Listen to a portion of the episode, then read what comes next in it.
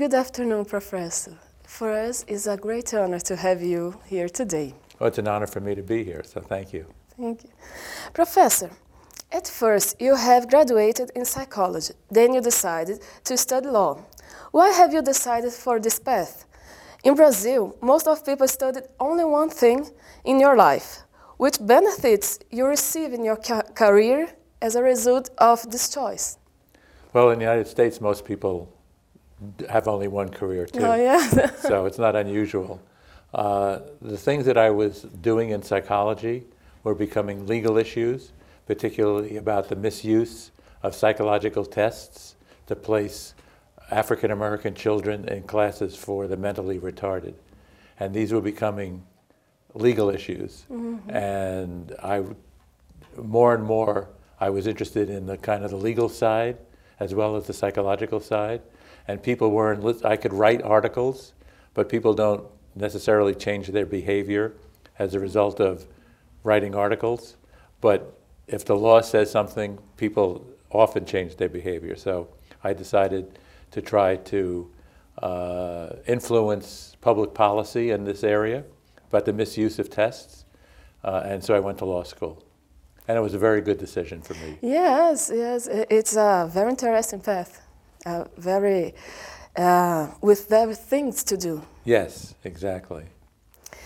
In your opinion, how should be the role of the government and the law about the mental health issues? Well, it would be helpful if the, if the law and the government followed psychological research unfortunately, sometimes what the law says is antagonistic to what psychology knows about human behavior. So I don't mind the government and establishing laws, but I just wish they followed uh, what psychological science has to say about the laws. So, for example, um, we have uh, the United States Supreme Court recently ruled that uh, you can't uh, put adolescents, teenagers, in prison for the rest of their life without a parole. And it was based, that rule was based in large part upon what we know about neuroscience and brain development of, of minors. So that was, a, that was a rule that followed psychological science.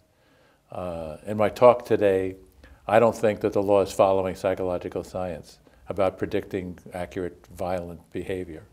So uh, if there was a better cooperation between the law and psychology, I think we would have better laws. And that's what I tried to do in when I was directing the law and psychology program where at my university.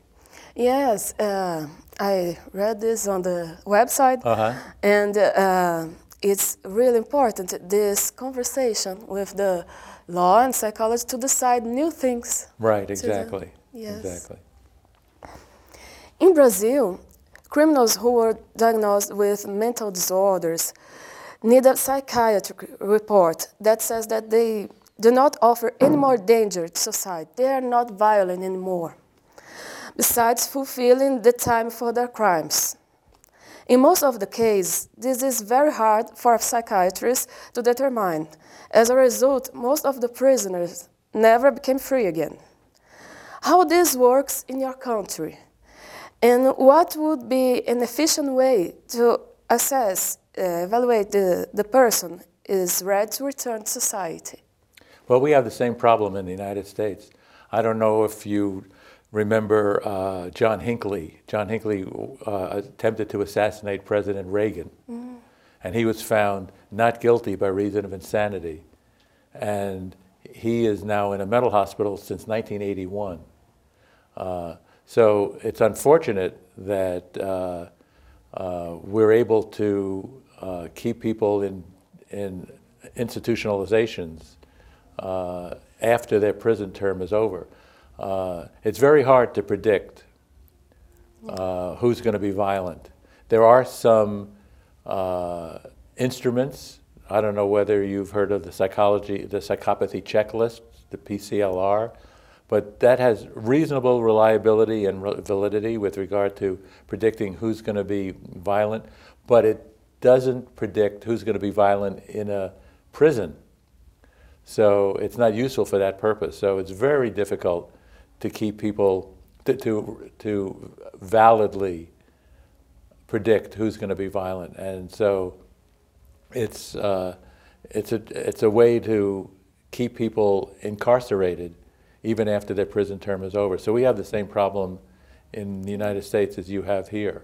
Yes, so it's uh, very hard. Yes, yes, uh, and it. uh, uh, it's difficult for psychiatrists, based on an interview, to uh, validly uh, assess who's going to be violent. Psychologists at least can use tests, which are somewhat more reliable, but it's still very difficult, particularly, as I said, to predict who's going to be violent in a prison setting. So uh, we're keeping a lot of people in, uh, in an institution after their prison term is over unreasonably, I think. Yeah. What's your opinion about the state having the right to hospitalize a person against their will to force her or him to a treatment for illegal drug abuse? Because this is happening in Brazil today. It's much better, and you have better compliance if it's voluntary. So uh, uh, it's, it would be very difficult to force people to uh, get treatment for substance abuse.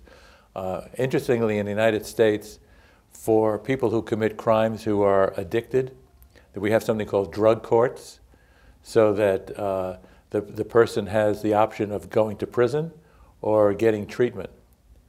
Uh, so they can make the choice. Uh, and so these drug courts take people out of the prison system who don't really belong there because they're only, they only commit crimes because of their drug use. But it gives them the option of volunteering for treatment. And that seems to be a more reasonable way to go. Yes. Uh, in Brazil, there have been several public demonstrations last, last month.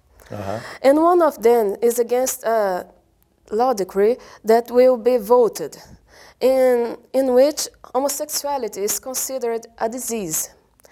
And it would be the psychologist offer healing for her or his condition. Uh, th- this, is, this is also called uh, gay cure Right. in Brazil. What's your opinion about this kind of influence of the state on the issue, the gay issue, and the, the causes uh, and the practice of the psychologist, the, this influence in our practice? Well, I don't think it would be right for me to tell Brazil how to behave, but I can tell you that uh, there is absolutely no evidence that we have that homosexuality is a disease. The American Psychiatric Association in 1973 withdrew homosexuality as a disease from the Diagnostic and Statistical Manual of, the, of that APA. Our APA, the American Psychological Association, has come out with a number of papers based on research that show that homosexuality is not a disease. And it is also, there's no evidence that conversion therapy, which is this cure that you're talking about, Yeah. is effective at all. And in fact, it makes people sometimes worse because you're trying to combat something that is biological uh, and not under the control of the person. So, from my perspective, any law that forces people to undergo therapy to cure homosexuality is misguided and misinformed. Yeah, the, the psycho- uh, Brazilian Psychologist Council agrees to what is a political problem. Well, this would be the problem with the government making laws that are antagonistic to psychological science. Thank you very much, Professor. Well, I appreciate it. Thank you very much for asking me.